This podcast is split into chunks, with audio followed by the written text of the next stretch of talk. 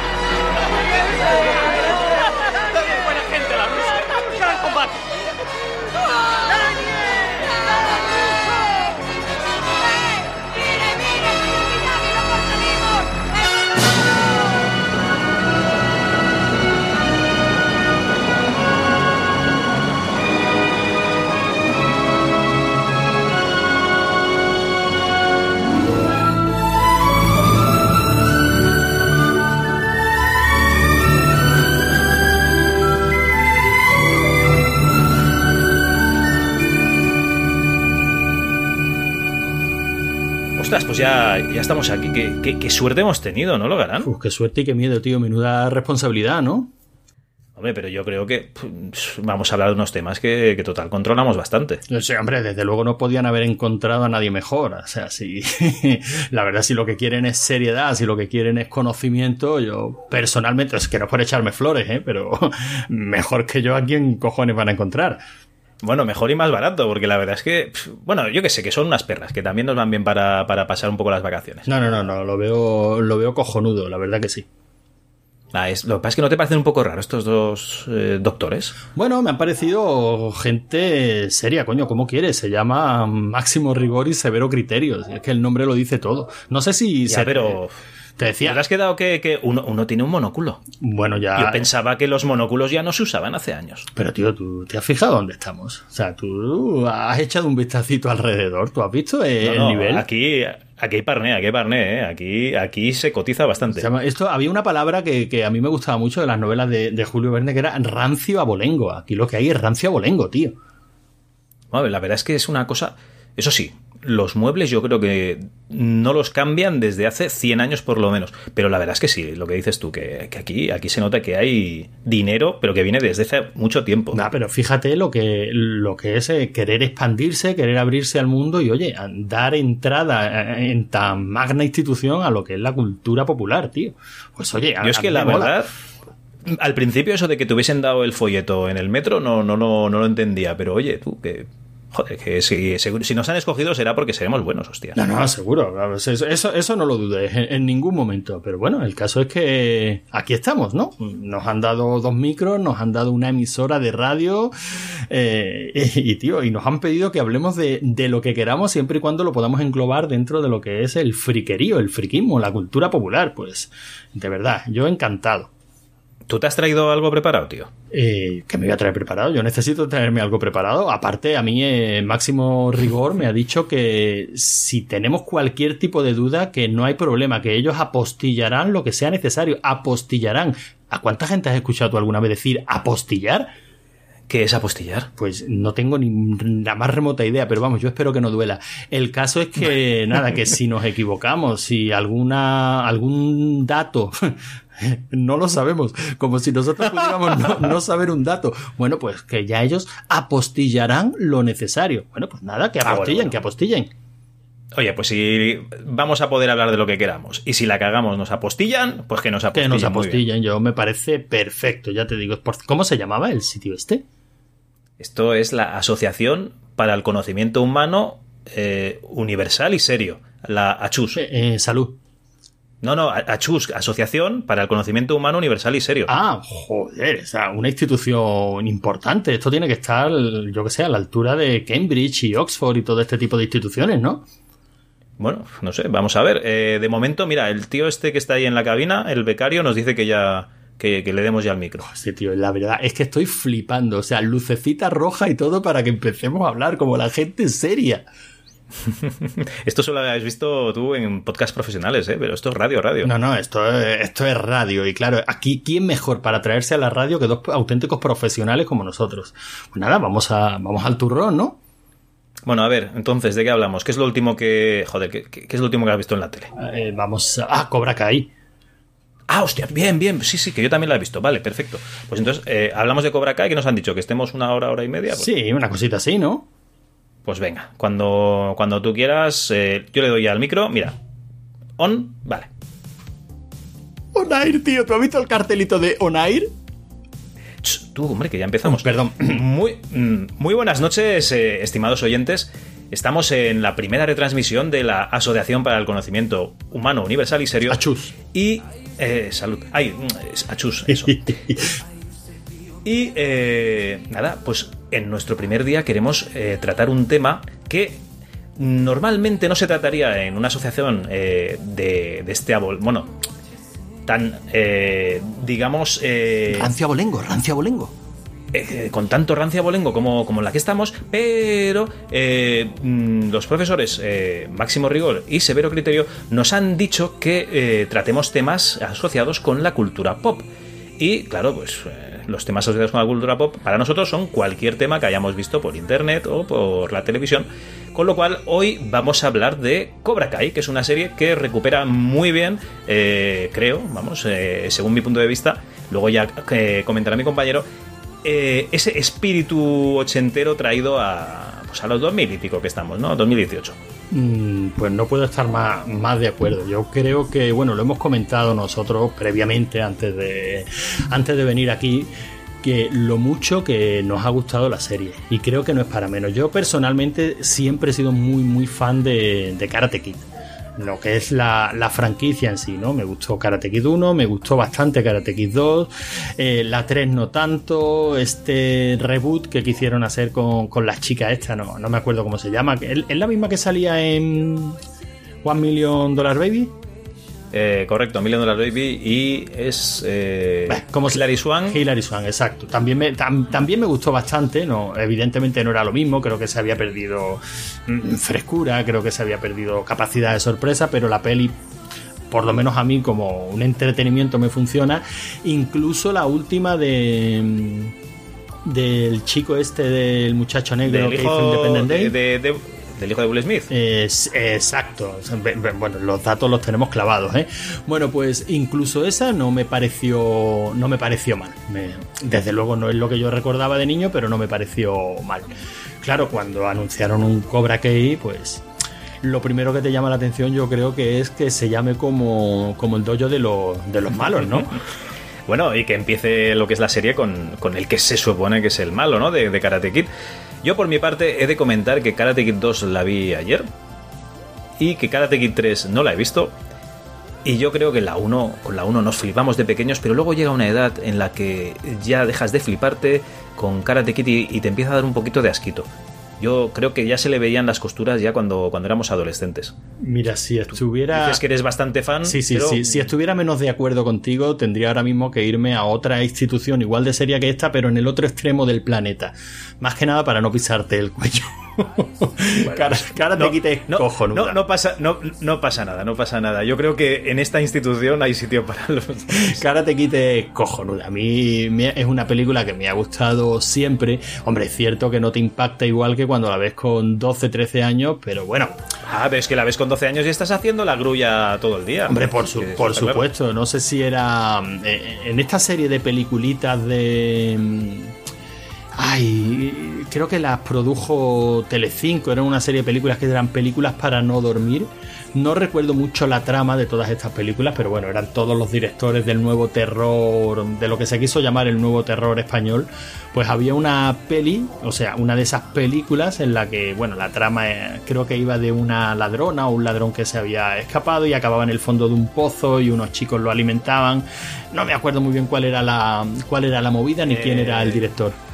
¿Y esto qué tiene que ver con Karate Kid? Porque precisamente en esa recuerdo que se habló bastante en redes de que en esa en esa película la escena que más que más le impactaba a la gente y que más le había molado porque el am- la ambientación de esa película era en los 80 todo esto bastante previo a, a todo este reboot bestial que hemos tenido a raíz de Stranger Things, de It, de bueno, otros muchos productos que han hecho Turbo Kid, Kung Fury. Exacto. etcétera. Antes de eso ya, ya tuvimos esta película en la que hacían un revival muy chulo de los 80 mm, y salía uno de los protagonistas pues haciendo la patada de la grulla.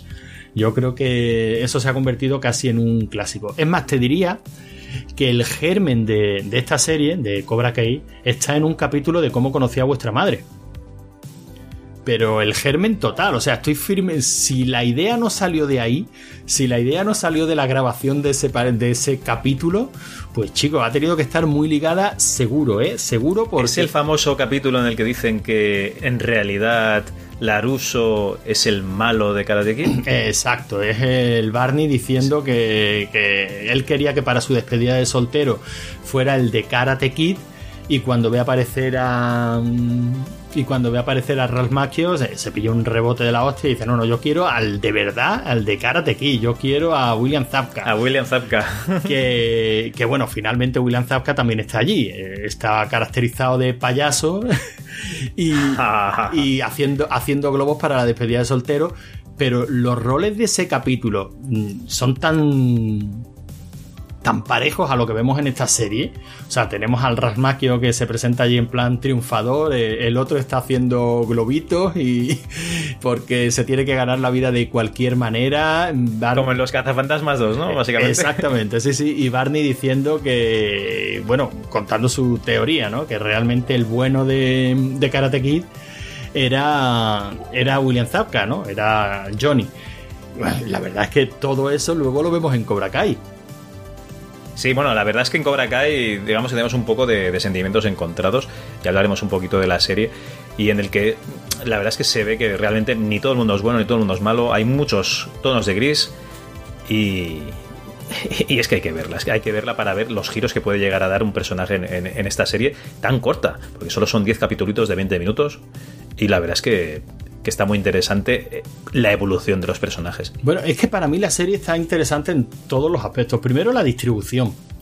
O sea, yo, mmm, serie de capítulos tan cortos a través de YouTube Red, que es un servicio de streaming que yo desconocía pero vamos, puedes ver todos los capítulos en YouTube normal pagando por, cada uno de ellos, ¿no? O sea, mm, incluso el modelo de distribución me ha resultado curiosísimo, curiosísimo porque no lo conocía, no por otra, no por, no por otra cosa. Luego los capítulos realmente son muy cortos, se hacen muy cortos y dice, leche, aquí ajustando un poquito mm, ajustando un poquito en montaje esto se podía haber quedado en una peli larga y hubiera sido una buena peli y, y, luego te das cuenta que no necesitas gastarte una pasta in, ordinaria, indecente, ¿no? Para hacer una macro continuación o un reboot de un clasicazo de los 80, como pasó, por ejemplo, con Cazafantasmas.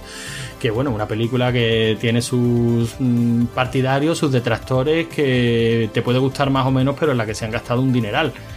Eh, esto mm, tiene pinta de barato, se siente barato y sin embargo no molesta.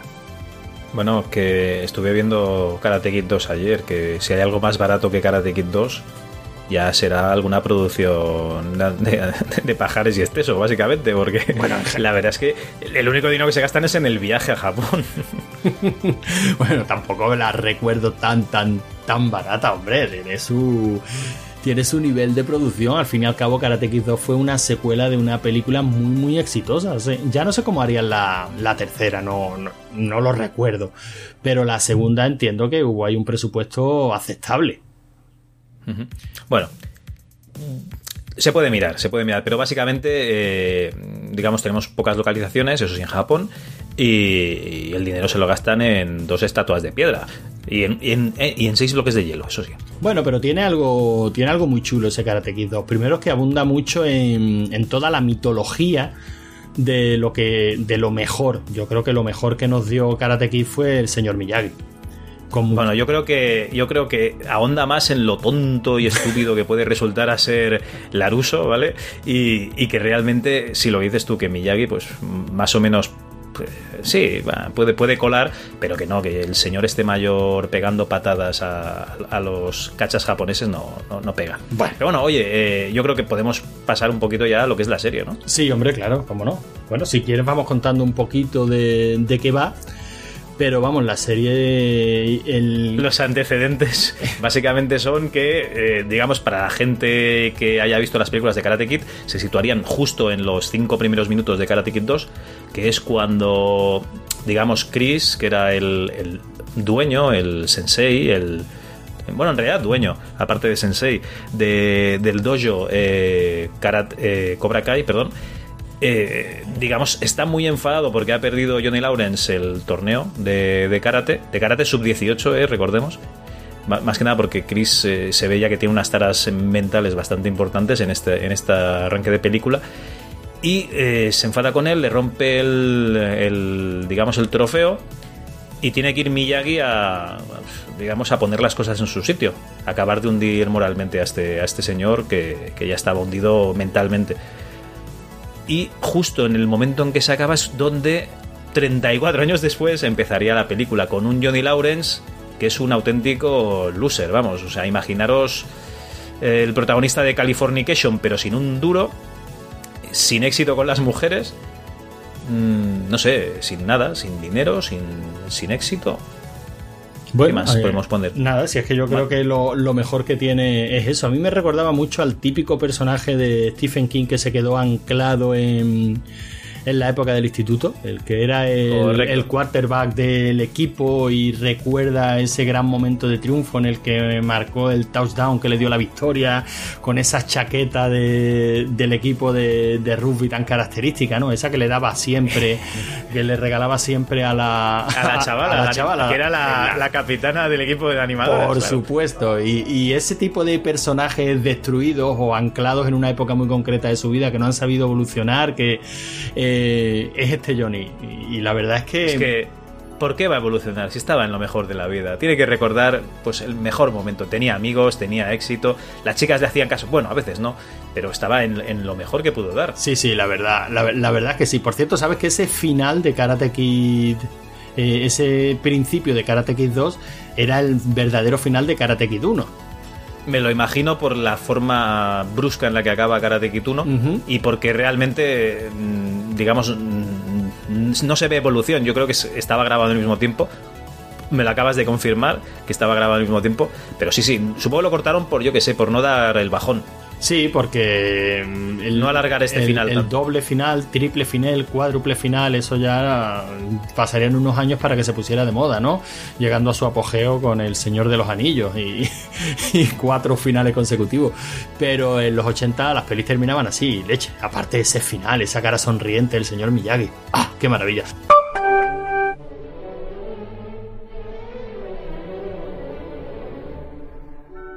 Mira, Tito, estos dos chavales nos van a dar más faena de lo que parecía en un principio. Todo el mundo sabe que Karate Kid 2 empieza con la misma escena en la que acaba Karate Kid 1, pero se grabó a posta para esa película. Bueno, todo el mundo no lo sabe, estos dos nois, pues parece ser que no lo saben. Bueno, el público no puede caer en este error. Karate Kid 2 empieza con una escena que se graba a posta para esa película. No, estamos con Johnny Lawrence, que está hecho un, de- un desgraciado, trabaja en mantenimiento, o sea, tiene un colega Bueno, trabaja, estás como subcontratado de mantenimiento, le van encargando trabajitos eh, de todo tipo. Igual te desatasca una tubería, que te instala un televisor, que te intenta arreglar una instalación eléctrica, porque yo no sé qué tipo de conocimientos tiene este Johnny Lawrence.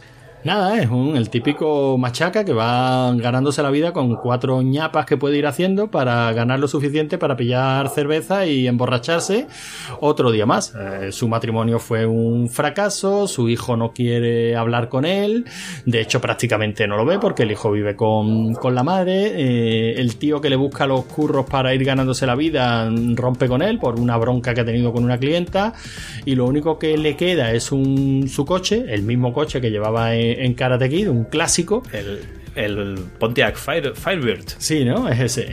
Bueno, yo de, co Sí, sí. de coche no, no entiendo demasiado, pero el Además está muy interesante porque, porque se para al lado de una chavala que está haciendo ejercicio en la calle y se la queda mirando como ese Johnny Lawrence de, de hace 30 años se quedaría mirando a, la- a una chavala de esa edad, porque claro, la chavala tiene 20 años. Y, y, vamos, le llaman depravado directamente. Sí, sí, él, él ha crecido por fuera, pero por dentro sigue igual. No, por dentro no, no, no ha tenido evolución ninguna, la verdad que no. Y, y- y es que, bueno, yo creo que el- todo el primer capítulo es esto, es la presentación de este personaje tan destruido que por si fuera poco, por si, si su desgracia no fuera suficiente, eh, tiene cuando va a pillar cerveza una noche, tiene un accidente con el coche, lo deja aparcado y una chica que apenas sabe conducir en un coche montada con tres o cuatro amigas le da un golpe y le jode su querido coche. Y resulta que esta chica es ni más ni menos que la, la hija de su archienemigo, la hija de, de Daniel, Daniel San, Daniel Laruso. Si es que está en el ADN, si es que no podía ser de otra manera. Bueno, todo esto no lo sabremos de lo que es la hija de Daniel San hasta un, un capítulo o dos capítulos después. Sí, uno o un par de capítulos después, sí. Y lo- los máximos momentos de esta película son eh, Johnny, La- o sea, de esta serie son Johnny Lawrence haciéndose un cubata directamente, echando alcohol a la lata de cerveza. No sé exactamente si estaba haciendo un submarino o qué. Y eh, su promoción, porque esta serie yo al final he, he calculado de que está promocionada directamente por la cerveza Coors, de la cerveza Coors, porque realmente es lo que más sale en toda la serie. Sí, sí, Este eh. señor bebiendo cerveza Coors. Es continuo, o sea, está bebiendo cerveza continuamente. No hay una escena en la que no esté o abriendo una cerveza o empinando el codo. Es muy interesante también que, digamos, la manera de mostrarnos de que está hundido en la miseria es después de que le han despedido del trabajo, que él vaya recordando momentos bonitos con su novia de- del instituto, la que le robó Daniel San, y momentos tristes, que es cuando se enfada, que está conduciendo borracho, con, eh, digamos, Daniel San robándole a la novia y pegándole esa patada estilo grulla que lo hundirá en la miseria ya. Una patada ilegal, no olvidemos, ¿eh?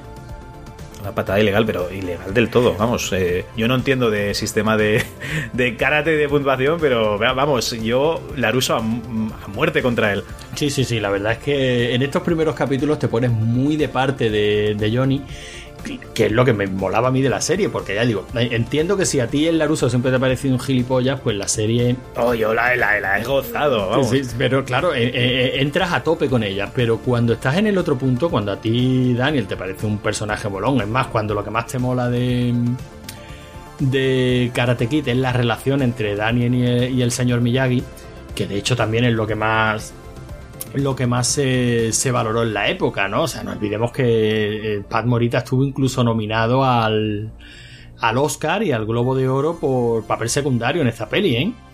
Como, como, como se dice por ahí por el note, poca broma. ¿eh? Poca broma. Poca broma. O sea que estamos hablando de una película que tenía una cierta relevancia, incluso crítica. Y a mí lo que más me mola, lo que más me mola es eso, la relación entre, entre ellos dos y la amistad que tienen. Y a mí Daniel es un tío que me cae bien. Cuando empiezas a ver esta, esta serie, te pones totalmente de parte de Johnny y encima te encuentras que Daniel ha acabado vendiendo coches con una gran cadena de, de- ventas de coches de segunda mano y Johnny tiene que pasar todos los días mm, en su coche hecho polvo eh, desde su óptica de su vida de mierda y ver la cara en, en el cartelón enorme de, de Daniel en un cartelón enorme anunciando la apertura de su nuevo macro solar, ¿no? Para venta de, de coches de segunda mano. O sea, un Pero es triunfador. que encima con alevosía, porque el cartel, digamos, hay, hay varios carteles, en uno de ellos está pegando una patada de karate y diciendo que pateamos a la competencia. Y es que encima es, es un recordatorio constante a- al pobre Johnny Lawrence. Una cosita muy interesante es que descubrimos que Johnny Lawrence no tiene ningún tipo de, de cerebro. Claro, no, no puede tener ni bondad ni maldad porque realmente el, el hombre no, No da, no no hay nadie que guíe. Allí no hay nadie que guíe ahí arriba. Y eh, hay un vecino es un chaval que se ha mudado hace poco, un chaval de la edad que podría tener pues 16 años, se, supone que tiene 16, 17 años, que está en el instituto y que le pide que haga pues, unas, unas reparaciones y tal. Y este chaval va a ser, digamos, muy, muy protagonista en la serie y muy protagonista en la, en la vida de Johnny Lawrence, porque será el que, el que tome, sin él saberlo, los, los mandos del, del control del cerebro de, de- de Johnny realmente es el, el que le guiará en los siguientes pasos que, que va a realizar. Porque veamos, lo primero que pasa es, mm, digamos, en el mundo del karate, en esta serie, que a este chaval, que a partir de ahora lo llamaremos diarrea o rea, ¿no? Eh, eh, los que habéis visto la serie ya, ya lo entendéis, porque eh, hay unos malotes de instituto que casualmente están abusando de él, le están, le están maltratando, pegando, etcétera. Es una situación muy similar a lo que pasaba a lo mejor en Karate Kid. Pero aquí no, aquí estaba Johnny Lawrence presente, mm, intentando emborracharse y cenar un trozo de pizza frío cogido por las manos del tendero, sin guantes ni nada. Mm, digamos, será el alma salvadora de, de este rea, de este diarrea.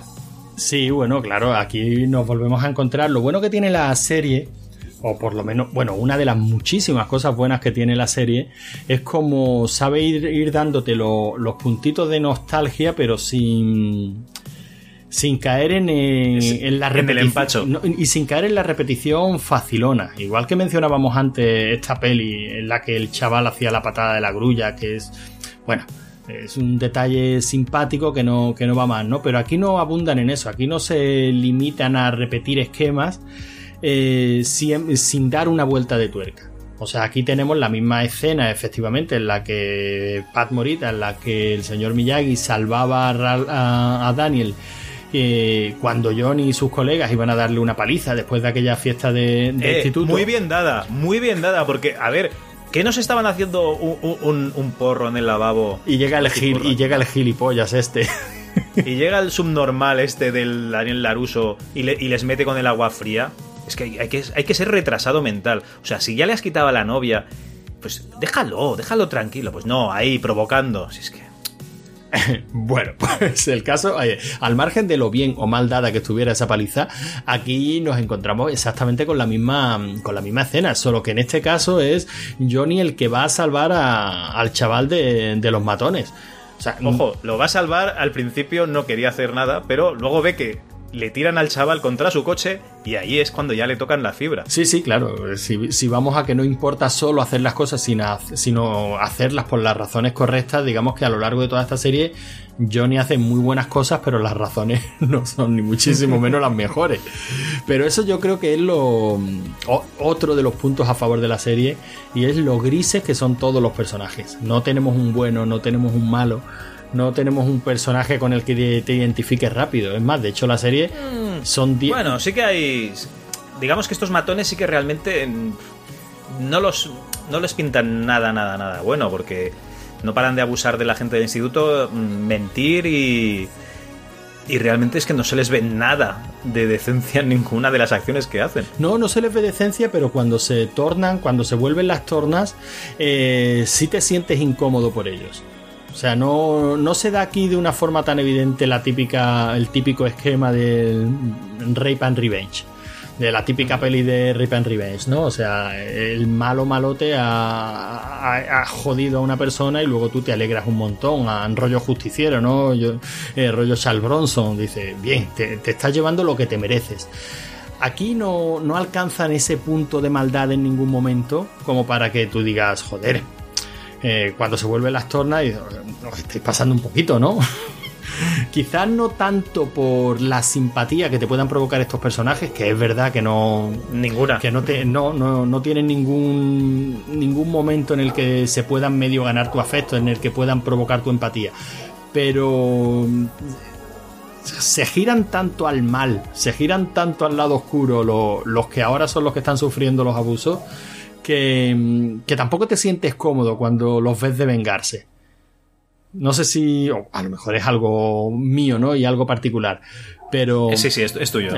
Tú sí, ¿no? Tú disfrutas enormemente cuando, cuando a esta chica le abren una segunda vagina. Uy, pero esa chica no es de ese grupo. Bueno, no, no, no los entiendo como el mismo grupo. Mm, Pero bueno, que sí, que, que te entiendo. El caso es que Johnny se mm, defiende a, a este chico, al diarrea, y que no se llama diarrea. ¿Cómo se, cómo se llama el personaje? Miguel Díaz. Ah, vale. Y, y este chico pues le pide que le enseñe que le enseñe karate. Así que Claro, dice, dice, pero ¿qué ha sido eso? eh, ¿Taekwondo? Dice, no, no, karate. Karate de la vieja escuela. Y el otro se flipa, claro, porque es lo que, lo que toca. Cuando te han defendido pegando patadas. Bueno, cuando ves un señor mayor, porque cuando tienes 16, 17 años, un señor de 50, pues es un señor mayor, realmente, pegando patadas aquí. Por cierto, un poquito más creíbles que las de Pat Morita. Bueno, Un poquito más, Pat ¿eh? Morita no tenía ninguna idea de, de artes marciales. De hecho, en Karate Kid creo que nadie tenía ni idea de artes marciales.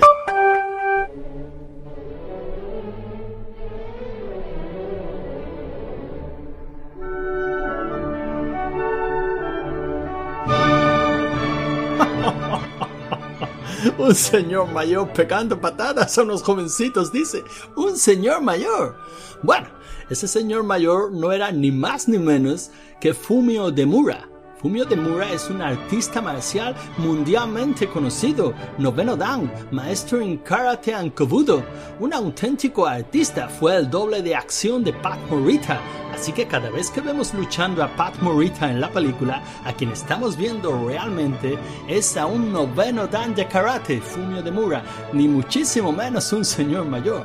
De hecho, las escenas de stunts, las escenas de lucha, tuvieron que ser repetidas en varias ocasiones porque los especialistas sufrían demasiado luchando contra Fumio Demura, que no podía controlar su fuerza y les hacía auténtico daño.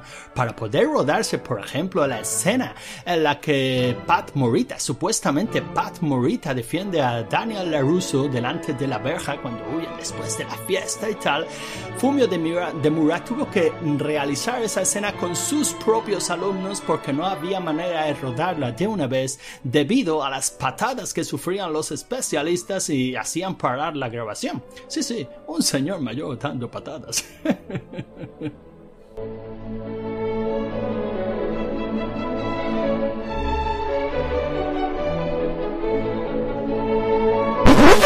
Real Maxio sabía bastante de baile.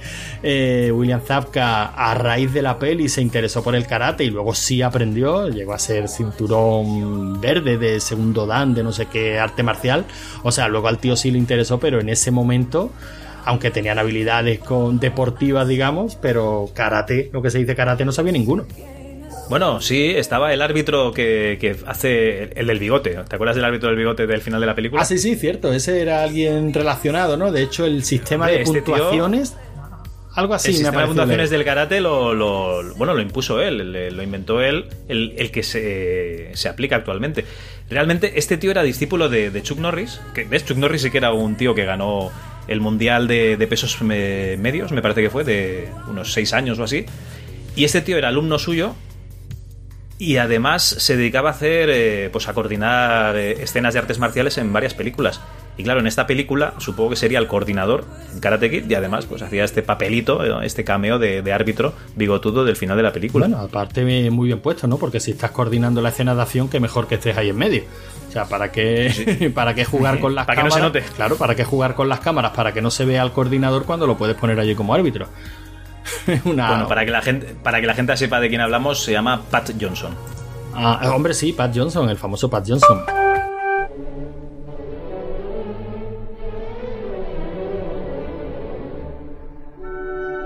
A lo que el señor Logarán se refiere, indudablemente, no es al sistema de puntuaciones del karate, sino al sistema de penalizaciones. Al amigo Pat E. Johnson creó el sistema de penalizaciones que se utiliza actualmente en karate. Eh, penalizaciones que van desde Yukoku, Keikoku, Hansoku Chui, Hansoku, Shikaku y que pueden oscilar desde una mera advertencia hasta un Nippon, al contrario, un Nihon, al contrario, dos puntos, en fin, son diferentes penalizaciones que van en orden de gravedad. No de puntualización, sino de penalización. Quede claro.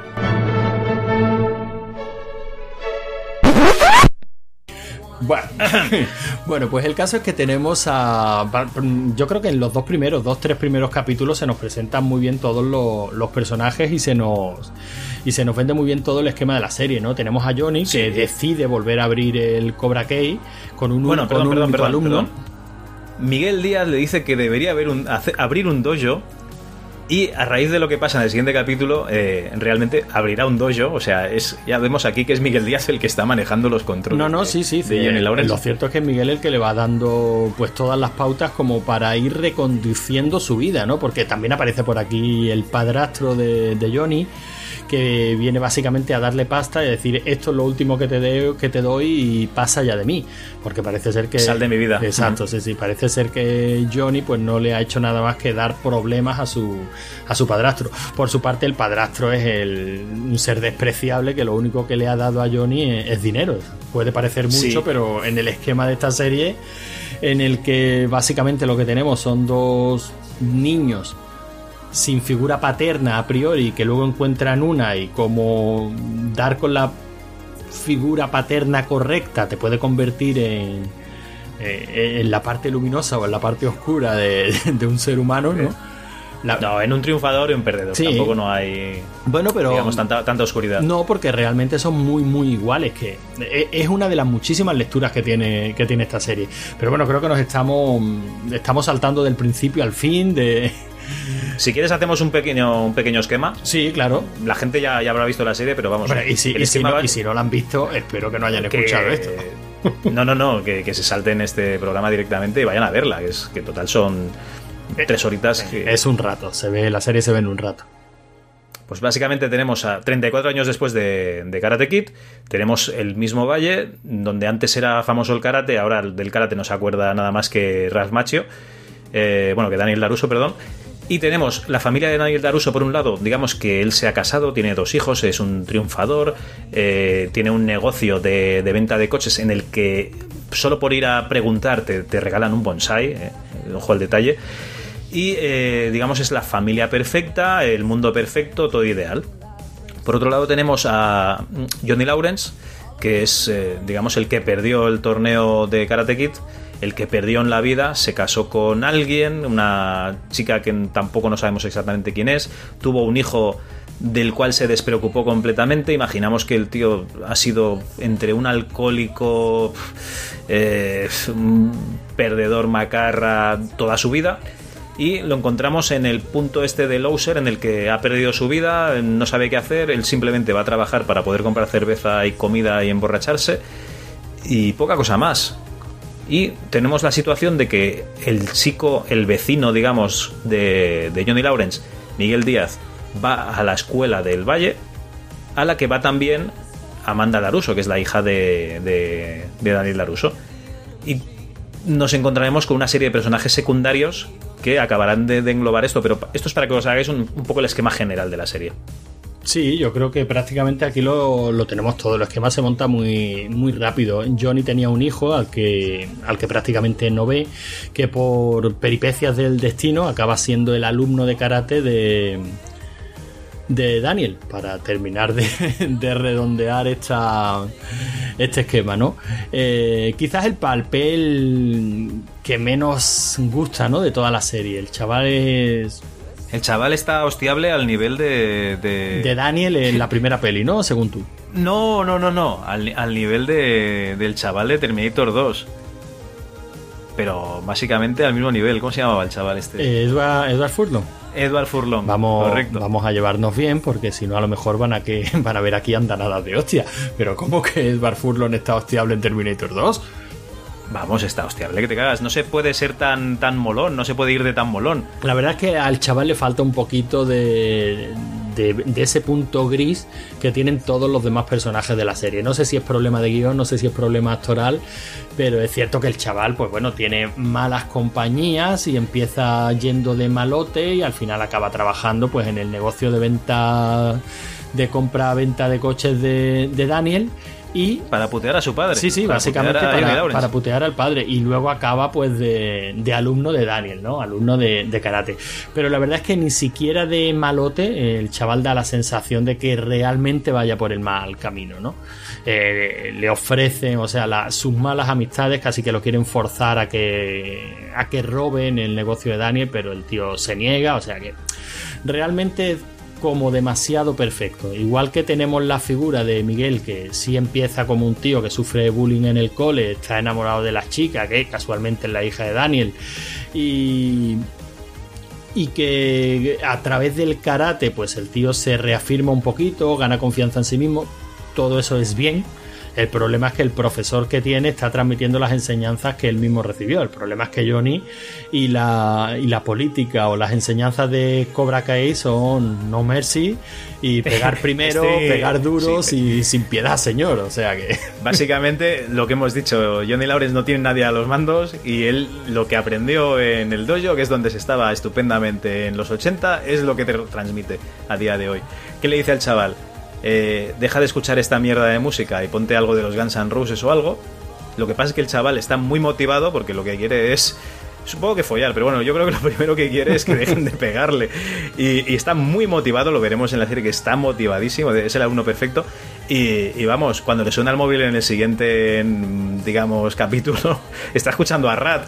Y dice, no, no, sí, sí, es que me he puesto aquí una lista de, de música de los 80-90 y lo estoy flipando. Y la verdad es que la música de la serie es espectacular. Sí, la verdad es que se ve. eh, Yo creo que esa, mm, esa imagen sí la tenemos. O sea, Miguel necesita una figura paterna. También nos dejan caer por ahí que el padre de Miguel, el verdadero padre de Miguel, pues era un tío bastante problemático. No sé, parece que se deja ver entre las conversaciones que Johnny tiene con la madre de Miguel, pues el tío tenía negocio de tráfico de drogas. No sé qué historia, pero el tío no ha, no ha tenido una figura paterna y directamente se entrega a Johnny. Pero Johnny no, no es precisamente la mejor figura paterna que puede encontrar. El, el caso es que tú como espectador estás muy a tope con Johnny, o sea, tú estás muy a tope con esas enseñanzas.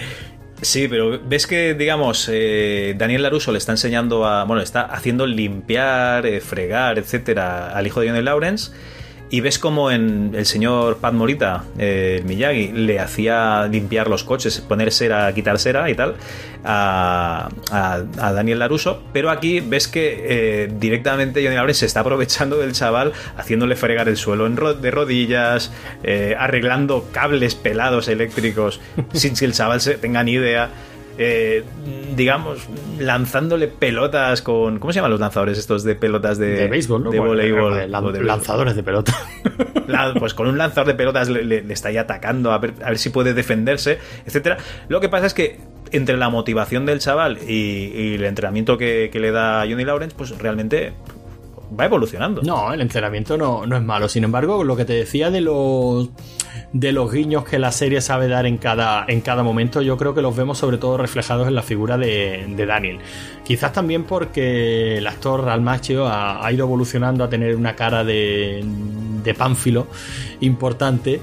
Pero cuando el tío disfruta La de. misma cara en otro cuerpo más viejo, es la misma cara. Pero cuando el tío, el tío va evolucionando en la serie y cuando él empieza con lo, con las enseñanzas, cuando él empieza a ejercer de señor Miyagi con, con su nuevo alumno, la- y empieza, pues eso, lo pone a limpiar coche, lo pone a fregar con la mm, con la fregona, tal, en fin, está repitiendo exactamente el mismo esquema de, que probablemente la secuencia más conocida y la más famosa de Karate Kid, ¿no? Aparte de la de la patada de la grulla, que es la del entrenamiento y cómo esa memoria muscular al final hace que, que el chaval pues haya aprendido unos movimientos básicos de karate, ¿no? Y cuando Daniel eh, en este en la serie se acerca a hablar con no recuerdo cómo se llama el hijo de, de Johnny, pero bueno, se acerca a hablar con su con su nuevo alumno y, ya llega el alumno rebotado diciendo, vamos a ver, me estás explotando, soy tu puto esclavo, me dijiste que me ibas a enseñar karate. El Daniel dice, "Eh, ahora llega lo mejor, ahora, ya, ahora llega lo que mola. Y tú como espectador eh, te sientes muy identificado y dices, es verdad, coño, es que esto es lo que mola. O sea, es que esta escena, esta secuencia está tan bien narrada en la película original, está tan bien narrada incluso en el remake de de, hace poquitos años y en la serie también está también narrada y dices, joder, si es que es verdad que la secuencia molaba muchísimo y yo creo que no, Daniel nos va dando todos estos puntacillos de, nostalgia diciendo, "Eh, joder, es que esto molaba mucho, ¿no? Como esa conversación que tiene, que casi tiene con el señor Miyagi, ¿no? A tenor de del equilibrio en la vida, ¿no? Eso del señor Miyagi, de si tú vas por la carretera, carril derecho bien, carril izquierdo bien, si tú vas centro, antes o después, chof, aplastado igual uva, pues esa conversación también la tiene Daniel también aquí en la serie, ¿no? Y todos esos momentos la verdad es que molan mucho por lo bien integrados que están y por lo poquito que empalagan. O sea, no, no es artificioso en ningún momento. Dices, joder, es que me lo estoy creyendo, lo estoy viendo y me lo estoy creyendo. No, no da tiempo a que te empalaguen. Hay que decir también que los personajes mm, evolucionan a lo largo de la serie. La verdad es que solo son 10 capítulos, pero van evolucionando mucho porque Daniel Laruso pasa de ser un, tío que está feliz y tal con su vida a, que, a vivir un infierno que se le vaya la olla y, hacer, y provocar que, que le suban el precio del alquiler a todo un centro comercial. Bueno, en realidad son tres o cuatro tiendas para intentar hacerle la vida imposible a, William Zapka, a Johnny Lawrence, y que cierre el dojo. Y se le va mucho tanto la olla que su mujer, que es la, la persona más sensata de toda. Yo creo que es el Miyagi de la serie. Sí, sí, de verdad Eh, que sí. Además es un personaje que pudiera parecer secundario, pero cada vez que habla sienta cátedra. O sea, es, es la que le está parando continuamente los pies. a- O sea, le falta en un momento determinado, no sé si lo llega a verbalizar, pero le falta poner a los dos delante, a Johnny y a Daniel, y decirle, que tenéis los huevos negros. que ya tenéis una edad. Sí, no sé si lo dice, pero desde luego la actitud es esa. Bueno, y lo que es la, lo que es la serie, digamos, va increciendo lo que es la, la relación entre, entre Johnny y Miguel Díaz, su, su alumno, y digamos, su camino hacia el triunfo, porque hay que decir que la academia la compra con dinero de su padrastro, el cual cuando consigue eh, tener alumnos y tener dinero se lo devuelve porque no quiere deberle nada a ese señor, porque ese señor lo más bonito que tiene decir, que decir de su madre es que era rubia. Era tan rubia. O sea, fíjate lo que la quería. quería el, cuerpo, básicamente. Y, y en cambio Daniel, digamos que va sufriendo una bajada a los infiernos hasta que recupera el equilibrio y realmente al final de la serie se intercambian los papeles o se pone cada uno a lo mejor en su lugar.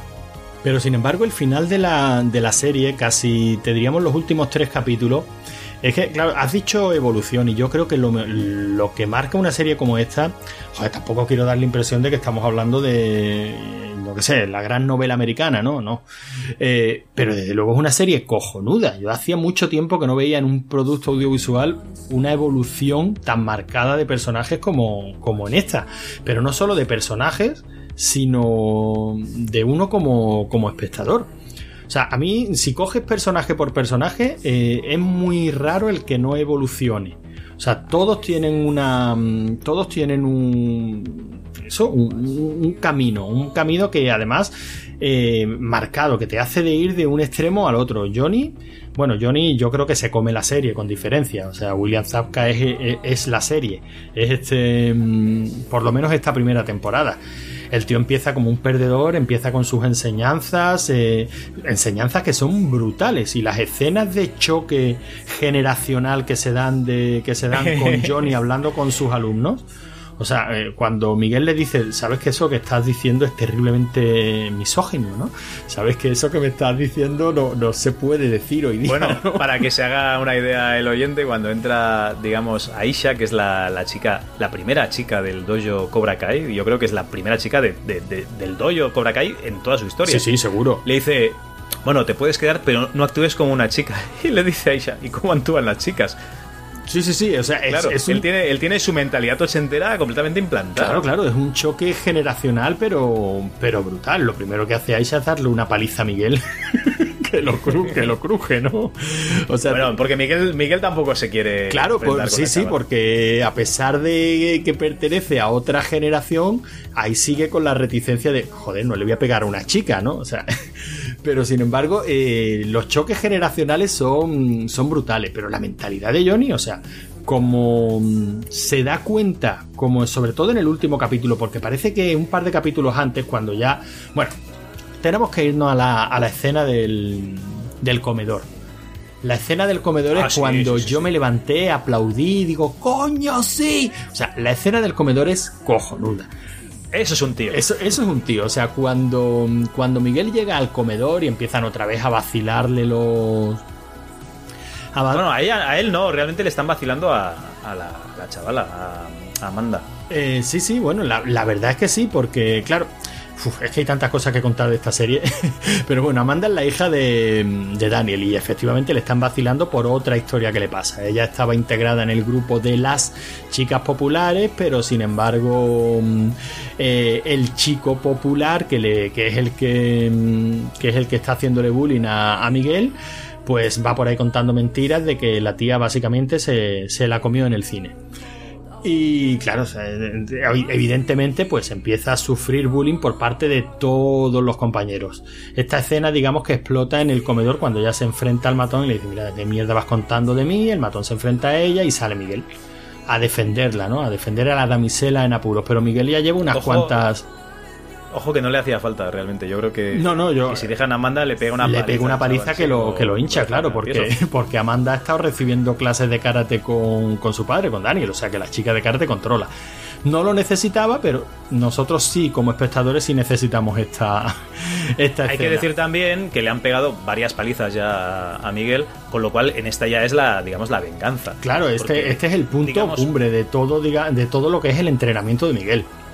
Correcto. Y el punto, y el punto luego, de inflexión luego, también luego de los personajes. Correcto. Luego hay que adentrarse un poquito en el entrenamiento de Miguel porque el tema, cómo aprende a ver patadas es impresionante. la verdad que la verdad que sí. Pero bueno, tenemos esta escena en la que Miguel se enfrenta al matón y se provoca y se produce pues básicamente una, una pelea, ¿no? El matón y todos sus colegas, porque siempre, de, de siempre he sabido que todos estos matones actúan en grupo, la valentía no es precisamente uno de, su- de sus virtudes, y Miguel les pega una paliza a todos. A todos. O sea, y- pero- Sí, no se deja ni, ni hasta el gordo, ¿no? Nada, nada. Hasta, hasta el, hasta el gordo aquel enorme, sí. los hincha a todos y pues, con la que probablemente sea la única coreografía medio decente de toda la serie, porque la serie no abunda en buenas coreografías de, karate. Pero ese momentazo en el que el matón le dice otra vez me estás vacilando con tu jodido karate y Miguel le dice this is not fucking karate, this is Cobra Kai y tú te levantas como espectador y dices que sí.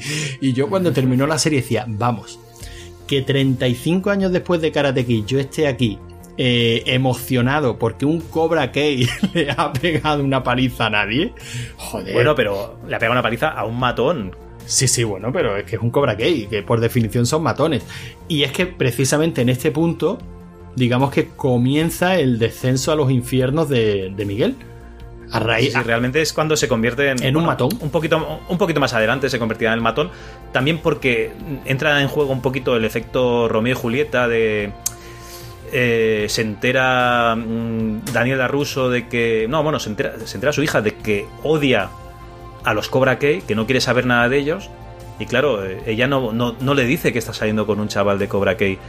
Y Miguel sospecha de que ella mm, no quiere decírselo a su padre porque no lo quiere como novio, lo está jugando con él o alguna cosa así. Con lo cual, digamos, mm, hay un efecto ahí de que no se lo puedo presentar a mi, a mi padre porque lo mata y me dice que no salga nunca más con él, pero sí que quiero salir con él. En cambio, Miguel se piensa que, que lo desprecia por ser pobre o no lo quiere presentar en casa por ser pobre o alguna cosa por el estilo. Sí, bueno, se da mm, básicamente el mismo esquema, una vez más, que teníamos en Karate Kid cuando Daniel eh, se peleaba con Ali porque daba por hecho que Ali estaba jugando con él, pero que seguía medio tonteando con Johnny, pues porque eran ricos, porque eran de la misma del mismo círculo social. O sea, aquí prácticamente se da, se da lo mismo, el mismo juego de confusiones, eh, eh, a raíz de esta escena, que por supuesto se graba y se retransmite por YouTube y todo el mundo y todos los que sufren bullying en el cole pues se quieren apuntar al... Todos los perdedores y empollones del colegio se apuntan a los Cobra está. cosa que a Johnny Lawrence le parece una mierda. Bueno, sí, porque ve que se le, ha, se le ha apuntado lo peor y los putea vivos y en cada clase va perdiendo alumnos porque les dice auténticas perrerías. Pero sin embargo, quedan unos cuantos. Quedan unos Sí, sí, pocos aún que- tiene, aún tiene para pagar el alquiler. Claro, que se quedan, que son los que siguen con su entrenamiento, pero es un entrenamiento que los va convirtiendo poco a poco. en- o sea, es que le da la vuelta a la tortilla, los convierte en matones. Porque digo que es donde se dan ese par de escenas en las que dice, vale, no me llego a poner de parte de los de los que antes eran matones. Yo no me pongo de parte de la de la chica popular que puteaba mm, que, puteaba a la hija de Daniel. No. Pero me parece excesivo lo que Aisha se llamaba, ¿no? Lo que Aisha le hace. O sea, le, le tira de en una fiesta allí en el lago, le tira de las fragas para arriba y a esta chica le hace una segunda vagina. O sea, es. le tiene que hacer daño. Yo tenía, yo tenía un amigo en la universidad que, que hacía eso con los calzoncillos. Se los subía, digamos, hasta las tetillas. Pero claro, eh, los calzoncillos son calzoncillos y esto es un tanga que tiene una, Sí, sí, sí, una o sea, fina línea. Le ha tenido que hacer daño, seguro. Y se dan un par de escenas aquí. O sea, primero lo- los antiguos matones. Y se niegan a bajar a la fiesta, no se atreven porque ven allí a Daniel, a Daniel no, a, a Miguel y a todos sus colegas. O sea, es que se han invertido radicalmente los papeles. Sea, digamos que el grupillo de los Cobra Kai son Cobra Kai. Los Cobra Kai que conocimos en, en el primer Karate Kid son unos matones, son conscientes de su poder, son conscientes de que hay que... Bueno, son, son Cobra Kais mm, diversos, o sea, con diversidad. Realmente no son los Cobra Kai rubios que, que había en, el, en la primera película de Karate Kid. Bueno, no, hombre, son Cobra Kai de la generación millennial. Aquí tenemos un poquito de todo, claro, evidentemente. Tenemos un chaval, oh, a mí me encanta, tenemos a Hawk, que, que es un chaval que tiene una, una cicatriz en el labio que no para de putearle Johnny Lawrence hasta que al final abandona, pero no abandona, lo que ha hecho es irse a, a rapar y, y hacerse un peinado punky y teñirse y hacerse un tatuaje de un águila enorme en la espalda. Y es, que, es que me encanta. Sí, sí, el personaje es un personajazo, pero sin embargo es al que más se le va la pinza de todo. O sea, se le va la pinza incluso a incluso desde la óptica de Miguel, que le llega a decir, te, te estás yendo, te estás yendo un poquito más de la cuenta. Mientras tanto, Daniel sigue entrenando a, sigue entrenando al hijo de Johnny. Hay un par de escenas en las que Johnny quiere acercarse a su hijo, pero sin embargo no lo consigue porque, bueno, el hijo se lo llega a decir y dice, mira, has pasado de mí toda tu puta vida, no vengas a buscarme ahora. Y, el enfrentamiento entre Daniel y Johnny también nos da muy buenas escenas. O sea, entre, entre lo que tú dices, el intento de subirle el alquiler y cuando la mujer le dice a Daniel, tío, que que por el camino está jodiendo a toda una barriada que tienen allí sus negocios. Además, a una barriada cualquiera, ¿no? A, Reseda, donde tú creciste. O sea, tú te estás jodiendo a tus antiguos vecinos nada más que por hacerle daño a, Johnny, nada más que por conseguir que le suban el, alquiler. Trata de. Donde tú creciste, eh, realmente estuvo menos de un año, porque su madre se mudó a Fresno. ¿Ah? En la segunda parte. Ah, pues mira, ese detalle. Cosa que descubrí, cosa que descubrí ayer. ese detalle, ese detalle no lo, no lo recordaba. Pero bueno, que sí, que, que, él había vivido ahí, ¿no? Que eran sus antiguos vecinos. Bueno, joder, donde vivía Miyagi, donde Miyagi tenía su taller, en fin. Que que bueno, que era una comunidad de la que no se podía distanciar hasta el punto de decir, mira, me importa una mierda lo que os pase. Aparte, supuestamente no es ese su estilo, es un, eh, es un buen chico. Él evidentemente forma parte del consejo del colegio y del consejo de, del, torneo de karate. y, y, trata de banear, trata de impedir que Cobra Kai se pueda presentar al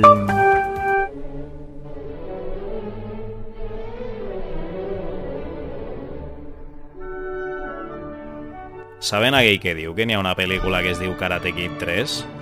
Pues parece ser que estos chicos realmente no la han visto, ¿eh? Si la hubiesen visto, sabrían que en la tercera parte de Karate Kid, Daniel San, junto con Miyagi, abren un pequeño establecimiento, un pequeño comercio de venta de bonsais. El barrio de Resida es un barrio muy característico y que al público le puede sonar, tanto sus calles como sus establecimientos, porque durante una buena temporada se han grabado películas allí. Por ejemplo, aparte de Karate Kid, algunas escenas de Boogie Night fueron rodadas allí, algunas escenas de Magnolia, Erin Brockovich, Terminator 2 o la obra cumbre del cine de aventuras para toda la familia de los años 90 que es Aventuras en la corte del rey Arturo. Bueno, de hecho están baneados desde hace 34 años pero, o 33 pero porque nadie había intentado levantar ese baneo. O sea, absolutamente nadie de Cobra Kai cerró al final de la primera peli y absolutamente nadie había, se había presentado al torneo diciendo queremos presentar a Cobra Kai al torneo. Bueno, hay que decir que, digamos, la escena en la que Johnny Lawrence consigue que levanten este, este baneo. Eh, sí, sí, también está auspiciada por Miguel. restricción. sí, sí, eh, está, digamos, dirigida por Miguel completamente, pero hay un intercambio y aquí eh, Johnny Lawrence le dice a Miguel lo que tiene que hacer un poquito para ligar con la chavala, que es llevársela a la sala de arcade, que es la misma de la primera película con la misma señal que yo creo que han cogido la, esa, introducción, yo creo que es de la película. Y, con la misma música, ¿no? Sí, sí, todo igual. Sí, sí, es que está otro, otro, de esos guiños, guiños nostálgicos. Y bueno, básicamente eh, este, este es el esquema que se va mm, que se va desarrollando hasta el penúltimo y último capítulo que para mi gusto ya es la culminación.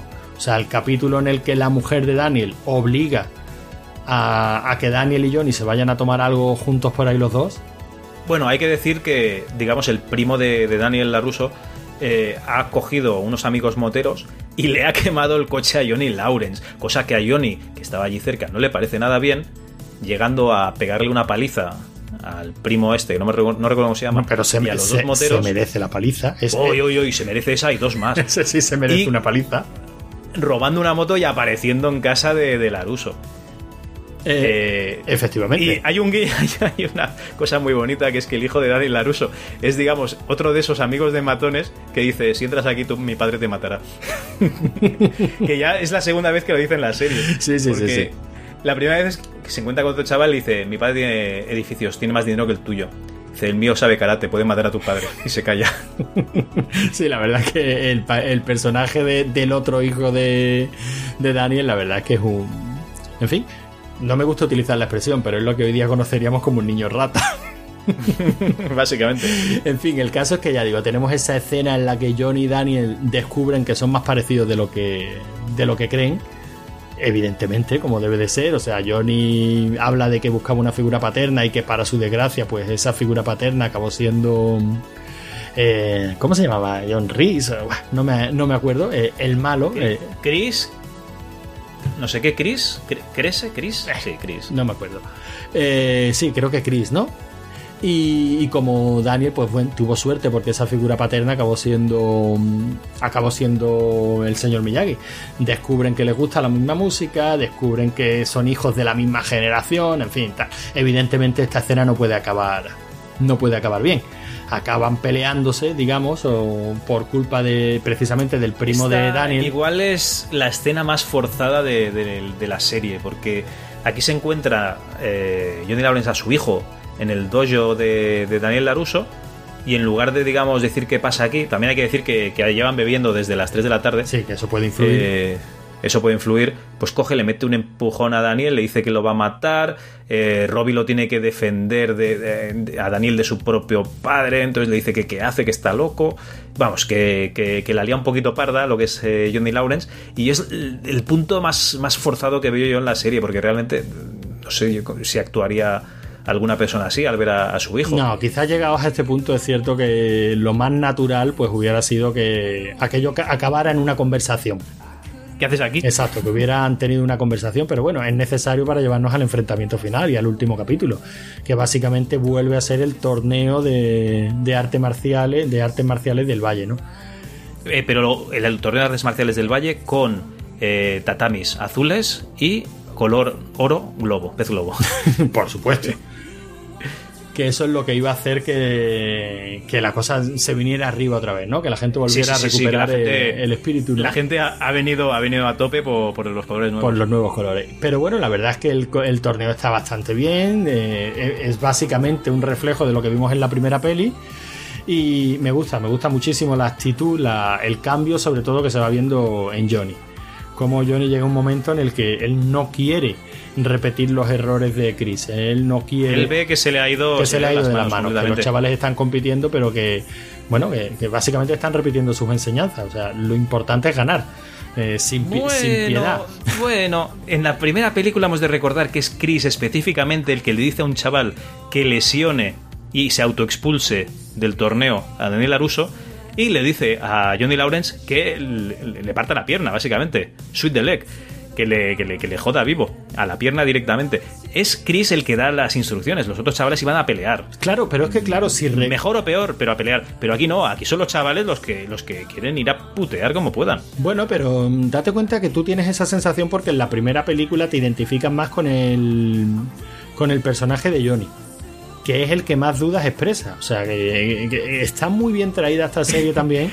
Eres, buena gente, Daniel, eres buena gente, perdona. Sí. madre, qué triste. Sí, no, triste no. O sea, básicamente te está dando. mm, evidentemente estamos hablando de cine de los 80, no, no vas a encontrar ni la evolución de personajes ni, ni, ni ese. No, no, no, sí, pero hay, hay que ver que el chaval se arrepiente de haberlo hecho. Lo hace porque su padre, su sensei, le, le- le obliga a hacerlo. Pero bueno, no solo se arrepiente de haberlo hecho, sino que no quiere hacerlo. Además, reconoce a, Daniel como mejor, le va a entregar la copa, el tío contento y te lo has ganado y tal. O sea, que digamos que hay un poquito de redención de Johnny al final de la peli y ese poquito de redención hace creíble quizás pues toda esta, toda esta serie, ¿no? Que bueno, que tampoco vamos a contar el final entero, ¿no? Aunque es fácil, aunque eso sí, eso sí, el momento frotamiento de manos es genial o no es genial. es genial, es otro guiño espectacular. Bueno, mira- hay que decir que aquí no tenemos grulla, pero tenemos la. No, no, no, perdona, aquí tenemos A grulla. dos piernas. Bueno, perdón, es verdad. Aquí tenemos- grulla tenemos en homenaje, en- pero en homenaje a Daniel Laruso. Pero tenemos una grulla, eh, o sea, o sea, desmitificadora total y absoluta. O sea, en una serie que vive del mito. O sea, fíjate que yo estaba viendo este último capítulo y en un par de ocasiones me acordé de la última de Star Wars. No Han Solo, sino la anterior. El capítulo Ah, 8. vale, vale. Porque es verdad que tienes un par de momentos en plan desmitificador y absoluto. ¿eh? Esta era la patada de la grulla, el momento cumbre la primera, tal. Mira, en el primer combate del primer Mindundi. Como diciendo. Dice, "Haz- hazela, hazela, hazle la grulla, la grulla. Como diciéndole a Daniel, am- para tu cara. y el momento... Esta es la mierda que sabías hacer. Ahí está. Y en el momento de frotarse las manos, Daniel, como para voy a curarle el hombro, empieza a frotarse las manos. ¡Médico! y como llama al médico, porque, vale, sí, sigue los pasos de, del señor Miyagi, pero nunca será el señor Miyagi. Sí, sí, y la verdad es que, bueno, la serie termina con un cliffhanger de la hostia, que ese sí no lo vamos a contar, ¿no? Para que, bueno, la gente ya lo ha visto, o sea que ya, ya lo veremos. Solo hay que decir que Johnny aquí ve que se, le- se les va la olla ya mucho a, a sus alumnos. Eso sí, justo antes del torneo les cuenta qué significa la tercera norma, que es sin piedad.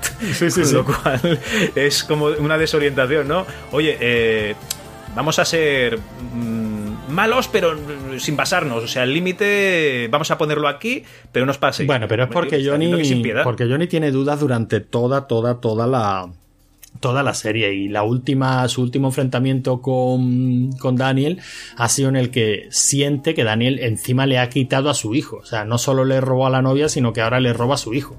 O sea que Johnny llega muy muy jodido al torneo. Pero es en el torneo en el que se da cuenta de coño yo, yo qué he hecho con estos chavales. Llevo toda la vida siendo un perdedor y un desgraciado por culpa de lo que Chris hizo conmigo y yo acabo de hacer lo mismo con estos chavales. Lo- los estoy convirtiendo en unos matones y, y eso no les va a llevar a ninguna parte. Que en cierto modo también es un mensaje positivo. O sea, vale, eh, ser un matón a lo mejor aquí en el instituto, en tu entorno controlado, en el que si tú le pegas más fuerte a tu compañero de clase, te va a respetar, te puede funcionar, pero cuando salgas a la vida, la vida es la que te va a dar palos uno detrás de otro. Y no te estoy dando herramientas para defenderte, todo lo contrario. Y bueno, Pues no sé. esto es Cobra Kai. Yo creo que esto es Cobra Kai. eh, Básicamente, mm, digamos, tenemos un personaje anclado en, en los 80 y tenemos otro personaje exitoso. Qué curioso, ¿eh? El que, el que ha tenido éxito ya no está anclado en los 80, en cambio, el que tuvo lo mejor en el pasado sigue en él. Es, es- es curioso cómo funciona la mente. Sí, no, no, Y- no extraeremos conclusiones de ello. Y bueno, tenemos esa familia de, de Miguel Díaz mm, que en el torneo no sabe si animarle o decirle, oye, que tampoco te lo creas tanto, no te vayas a flipar mucho. Sí, sí, eh, es curioso. Ya digo que lo bueno que tiene la serie, una de las muchas cosas buenas que tiene la serie, es que no hay ningún. Hay muy buenos personajes, pero no hay estereotipos muy marcados. Todos los personajes evolucionan, todos los personajes tienen dudas, todos los personajes tienen momentos en los que te pones de su parte y otros en los que los matarías. Y eso no es tan fácil encontrar en una película, en una serie, en una novela. No, no, no es tan fácil encontrar. Esta serie tiene bastante más de lo que puede parecer a simple vista que, que a lo mejor podría, pudiera dar la impresión de es una mera explotación de una una explotación más, ¿no? De, de esta fiebre ochentera que estamos viviendo. ¿Encontraste el guiño a los Goonies hablando de los 80? Eh, no. en el capítulo en el que le entrena. Bueno, eh, digamos que Miguel Díaz le dice: Oye, Johnny, me has enseñado a utilizar los puños, pero no me has enseñado a utilizar lo- los las piernas, a pegar patadas. Y Johnny dice: "Eh, Patear culos mola, ¿verdad? Dice: Sí, pues primero tienes que aprender a patear. Y su entrenamiento consiste en que lo lleva a una piscina por la noche, mientras no haya nadie, le ata las manos y lo tira a la piscina. Y el otro chaval tiene que salir como pueda. Y lo saca dos veces él, a punto de que se, se ahogue, y a la tercera ya, digamos, lo consigue utilizando la fuerza de sus piernas, sale de la piscina y a partir de ese momento ya entrena para pegar patadas. Y en ese momento dice: Cobra Kai never die. ¿Eh? Ah. Los Cobra Kai nunca mueren. Ah, pues mira, no, no me había dado cuenta. Pues eh, yo creo que es un pequeño guiño a, a los Goonies. Claro, y yo creo que por darnos cuenta de guiños como estos es por lo que tan insigne institución ha confiado en nosotros para, para un producto como este, ¿no? ¿No te parece?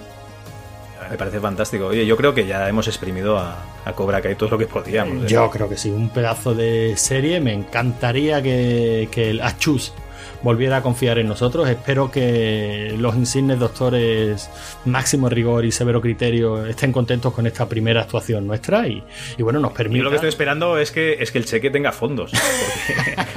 porque aquí sí, está firmado y tal, pero a, a ver lo que lo dice en el banco luego. Bueno, el caso es que si el cheque finalmente tiene fondos, pues oye, mm, volveremos por esta por esta insignia institución, ¿no? Aunque me repita, volveremos por aquí de nuevo. Señor Miyagi, he estado pensando ¿En qué, Daniel-san? en que ahora deberíamos trazar una estrategia ¿Para qué? para mi futuro, mi carrera en el karate. Miyagi ya tiene ¿Ah, sí? ¿Cuál es? jubilación anticipada.